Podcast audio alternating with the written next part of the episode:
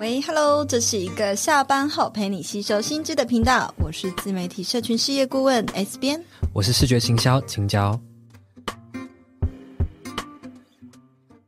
欢迎回到 Hit Me Up 下班打给我的一百一十四集。那我们今天这集呢，要来聊一点辛辣的，我想要跟大家从我们是。社群顾问公司，同时又是创作者的角度，来看看今年很多哦，还有近期很多很可怕的人设翻车事件。不知道线上的大家最关注的是哪一个呢？今年呢也不知道怎么了哦，就是这种人设翻车源源不断。其实也可以看到 Netflix 上面有很多这类型，比如说爵士网红啊，或者是火烧玉手洗家啊，都是跟这类的话题息息相关的。嗯，在看这些事件的时候，我觉得呃有很多不同的角度。嗯。可以来跟大家分享，所以今天这集主要会有讲三大重点。第一个呢，我们可能会来聊聊近几年可能一两个比较经典的人设事件，一定要聊，我们才能够学到东西，然后去探讨、深入探讨大众生气的原因。嗯，我们没有要没有要批判哦，没有要批判哈。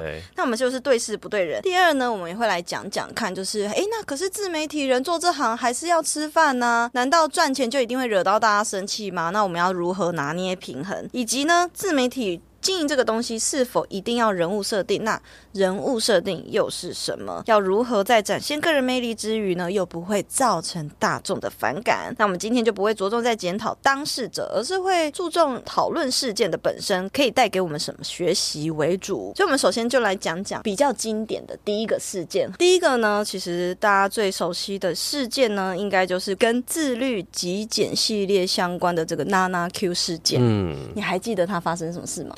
还记得，因为他就是会分享很多他怎么样自律的一天，对对对对，对到底有多极简，多么的。极致，随着他这样子的分享呢，很多网友就在慢慢的再去抓他以前的影片，哎、哦哦，用了什么东西，用了什么东西，就觉得哎，他打脸自己，他根本没有像他说的一样这么极简，他还用了什么，用了什么，很放大他生活所用的每一个物品来检视你是不是就是真的有做到一百分，你是不是真的超级自律跟极简？没错，没错。对，那另外一个呢，就是最近大家最熟的流氓的事件哦，我觉得他的问题也烧了很久，因为他连续被爆出哈，他可能过去在工作上表现不佳，甚至呢，一直到现在做自媒体，最重要的导火线就是一位外包的摄影伙伴呢，有指控他说，哎，他都可能要求过多啊，然后可能就是很爱凹他的钱啊，或者是做很多不符合该行业的职业伦理的事情。嗯，甚至第二件事情就是可能在被网友挖出，可能六七年前 IG 上偷偷发文臭别的艺人的发文。对，那其实这些事件呢，都引起了非常多网友的不满。对，自己觉得说为什么。他们两个的粉丝，或者是即便不是粉丝了，或者是大众，平常也没追踪他，到底在生气什么呢？哦，我觉得哦，他们都算是个人品牌嘛，对啊，他们都是有一个形象、个人魅力，然后去推广一些他们的理念跟想法，然后呈现这样的内容。这个过程中呢，为什么粉丝喜欢他们？就是因为。他们这样子的经营过程中，创造了一个身份认同，创造了一个价值感，创造了期待。他的受众就会诶很喜欢他创造出来的这些价值观啊、身份认同啊，甚至是他创造出来的期待跟他的一些生活模式。那随着他们的粉丝的这样子的热爱呢，就是逐渐从一个路人变成粉丝，再变成铁粉的过程，这就很有趣了。就是他们后来爆出来的一些事件呢，却辜负了他们一手创造的那些期待，他们堆叠出来的那些嗯、呃、很重要的。珍贵的资源，就是为什么导致呃现在这么多粉丝喜欢他们的原因，却被他们用一些方式，就是不小心给毁灭了。这种生气呢，就是来自于粉丝可能觉得自己这一路上被欺骗了，然后被欺瞒了，那种不诚实的感觉一下子爆发出来。那就会直接把这些情绪全部回归当初有多喜欢，就加倍奉还给这些创作者身上。对，就会让人家觉得好像表里不一。可是你不觉得很奇怪吗？如果今天是在学校或是职场上，然后有一个女生，她都会跟你说：“哦，这照片我都没有修啊，我就是长这样子，或者是我都用什么品牌的东西，但其实她家可能很穷之类的。”那你顶多就觉得这个同学很 gay 掰啊。毕竟这个人就也没惹你，跟他保持距离就好嘛，他也没做什么犯法的事情啊。对。可是当你是一个创作者的时候，很多人就会用这个身份去绑架，就是说，哎啊，你就是已经是半公众人物，所以你就要符合我们期待，你要经得起我们的检讨。其实我觉得这些说法都没有错，可是就是半对半错。但是为什么我们必须要符合大家的期待呢？或者是为什么我们要经得起别人的检讨呢？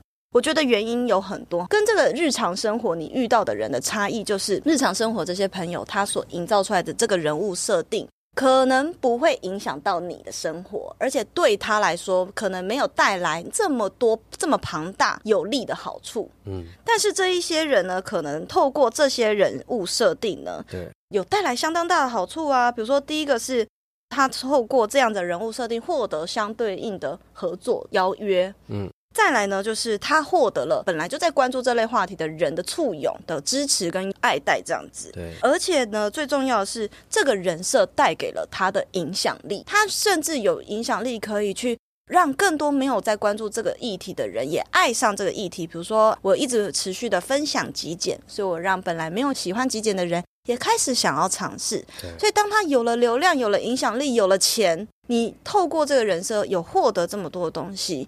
那当然呢，大众就会更放大的检视你，当然就不能跟身边的这些你的朋友哈，或者是你的同事同学相提并论。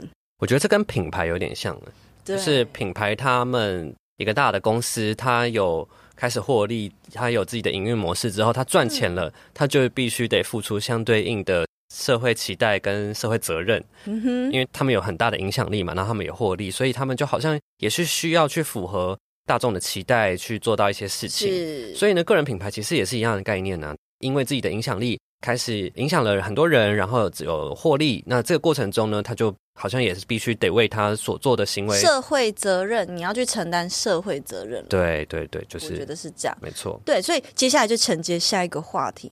但是做自媒体这行。很多人就是真的就是靠这个吃饭啊，这已经是一种工作了。对啊，它不是一个额外的业外兴趣。很多人就是我的工作就是做自媒体，做个人品牌。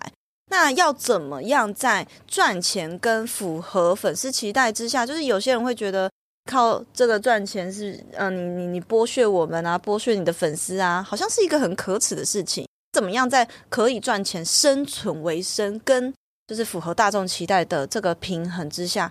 去做自己的品牌呢？你觉得？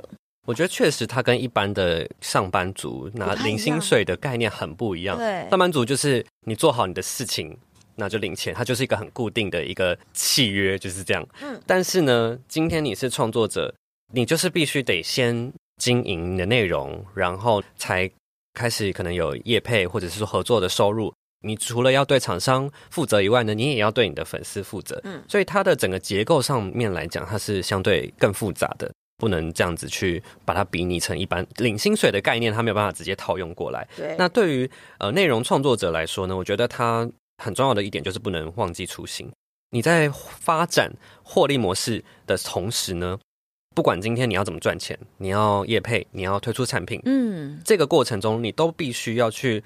忠于你当初为什么开始经营自媒体、开始创作的那个初心？没错，嗯、你当初是为了帮助什么样的问题？你当初是为了解决什么样的困难？你当初想要提供什么样的价值？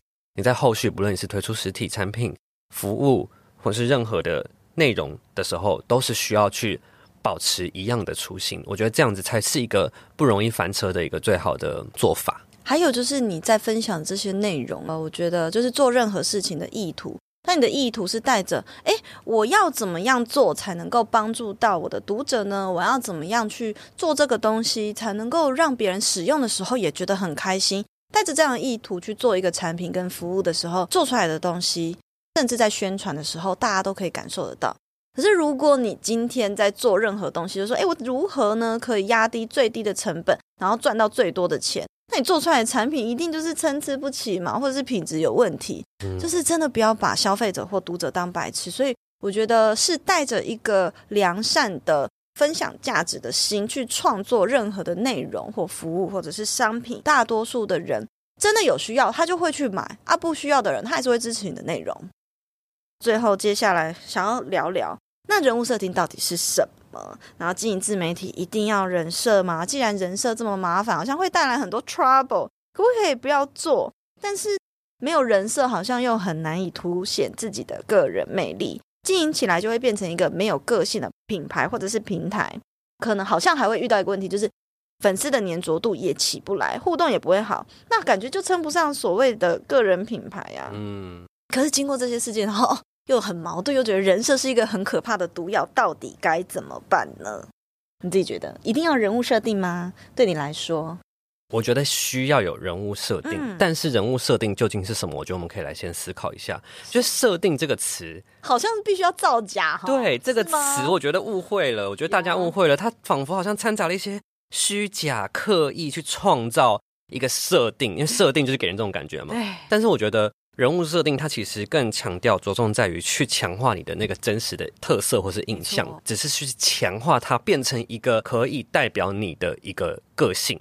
而不是去创造一个个性，所以这两个是有本质上的区别。嗯欸、对，一个是强化，一个是创造。又不是吉祥物，你是一个真的人。对，你不能想说，好，我今天要表现出哦风趣幽默都没有烦恼的样子给大家看。那这样子，这个过程中，你每一次都在想，我会不会露出破绽？哦，真的，对你在这整个经营过程中，你其实是在一个非常高压的环境下，在一个虚假的人生里面。没错。那所以呢，嗯、我们要怎么样去强化这个真实印象呢？才是我觉得经营自媒体比较需要去着重的一个点。对，可是大家也不要误会说，好像我们只能是这样。比如说，我今天呈现的就是我是一个正能量的人，我就必须二十四小时 （twenty four hours） 都是一个正能量、没有情绪，然后一直微笑的人，不是这样的。我们在呃人生中本来在不同的场景，或者是面对不同的圈子，我们都会有不同的人设。一个人本来就会有多重的面相，对，比如说我可能跟你讲话是一个样子，可是跟我爸妈面前又是小孩子的样子，对，或者是我在教课的时候，我是一个老师的样子，对。那问题来了，你在自媒体上，你决定你要呈现的是你真实人生中的哪一个面相？嗯，比如说，好，我决定我在授课，然后我在分享的时候，我想要呈现的是我感性的面相，以及呢我专业的面相，嗯。但是我其实私底下是一个就是很锵、很放松，或者是很。陪啦陪啦的人，嗯，比较吵，但是我没有想要把这一面放在我的 IG 上，不行吗？没有去强化这个部分，去强化了其他一样有的真实的一个个性。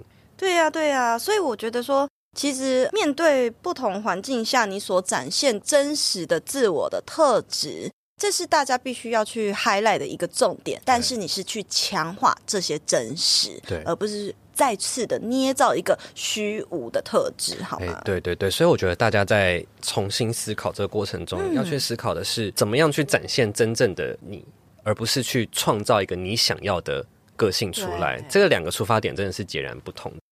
最后呢，就是要来聊啊，就好像可以来展现一下自己，但是呢，很多人都会说。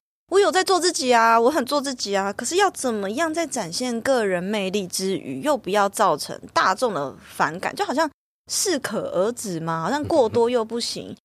如果我真的私底下那些很搞笑的面相被看到，人家不会觉得落差很大吗？不就又人设翻车了吗？你觉得怎么看？我我记得你有跟我讲说，哈，如果人物设定落差拿捏得当，很有可能就会变成一个反差萌。他其实跟真实交朋友是。一样的道理，每个人都会有不一样的个性。有些人就是比较随和，有些人比较平静，有些人是很人来疯，比较强，像 S 编这种。但是各式各样的情绪，他都有可爱的地方，都有以他擅长的方式去跟人相处、交朋友、讨人喜欢的地方。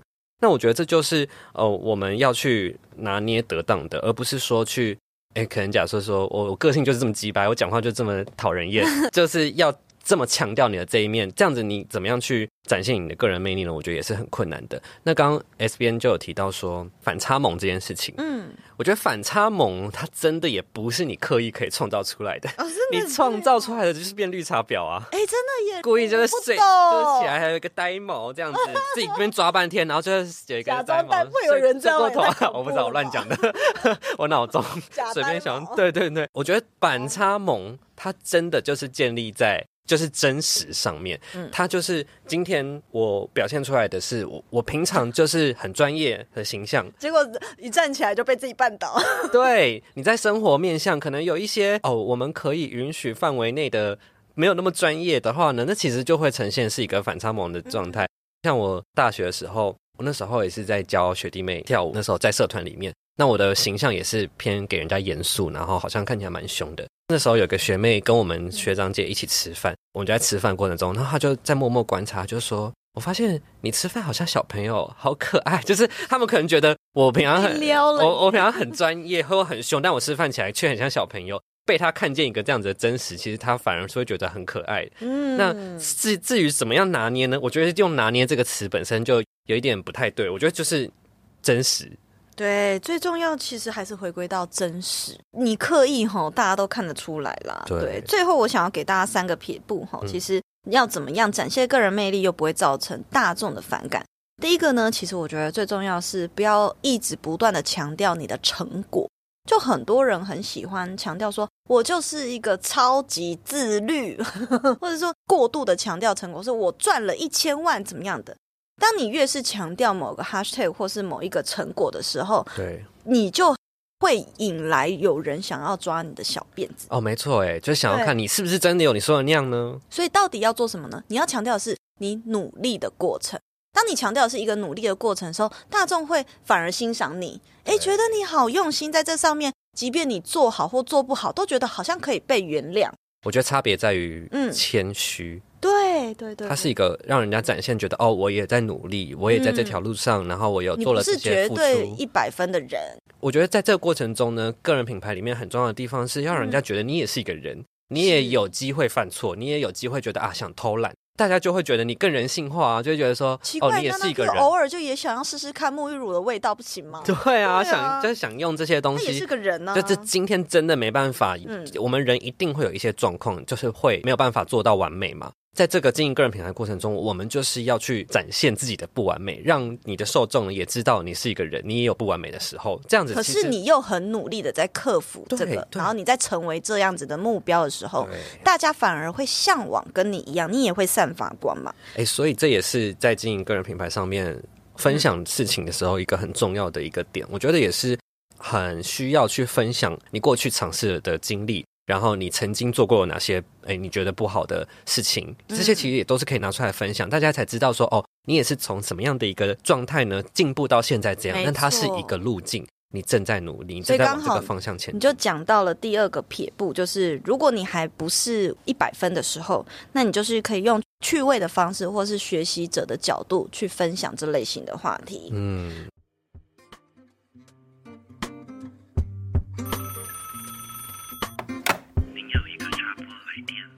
好，那么最后一个撇步呢，就是第三个，你也讲了，就是偶尔展现真实，然后有缺陷的自我，哦、甚至当你展现出来，你发现。哎，有人在抓你小辫子，那你就大方的承认自己的脆弱啊！我一天到晚都在跟你承认我的脆弱。没有，你就死不承认。你明明就喜欢吃甜点，一直跟我说你不喜欢。我真的不喜欢，这不是脆弱啊，这不是一个缺陷，这也不是一个错误。吃甜点不好吗？没有不好，但你为什么不承认？反正就是要大方的承认就对了。OK，好，那我们以上呢，就是也分享了这么多呃关于人设翻车。如果你今天也是一个创作者的话，希望这集对你是有帮助的。那我们就下一集见喽，拜拜。拜拜。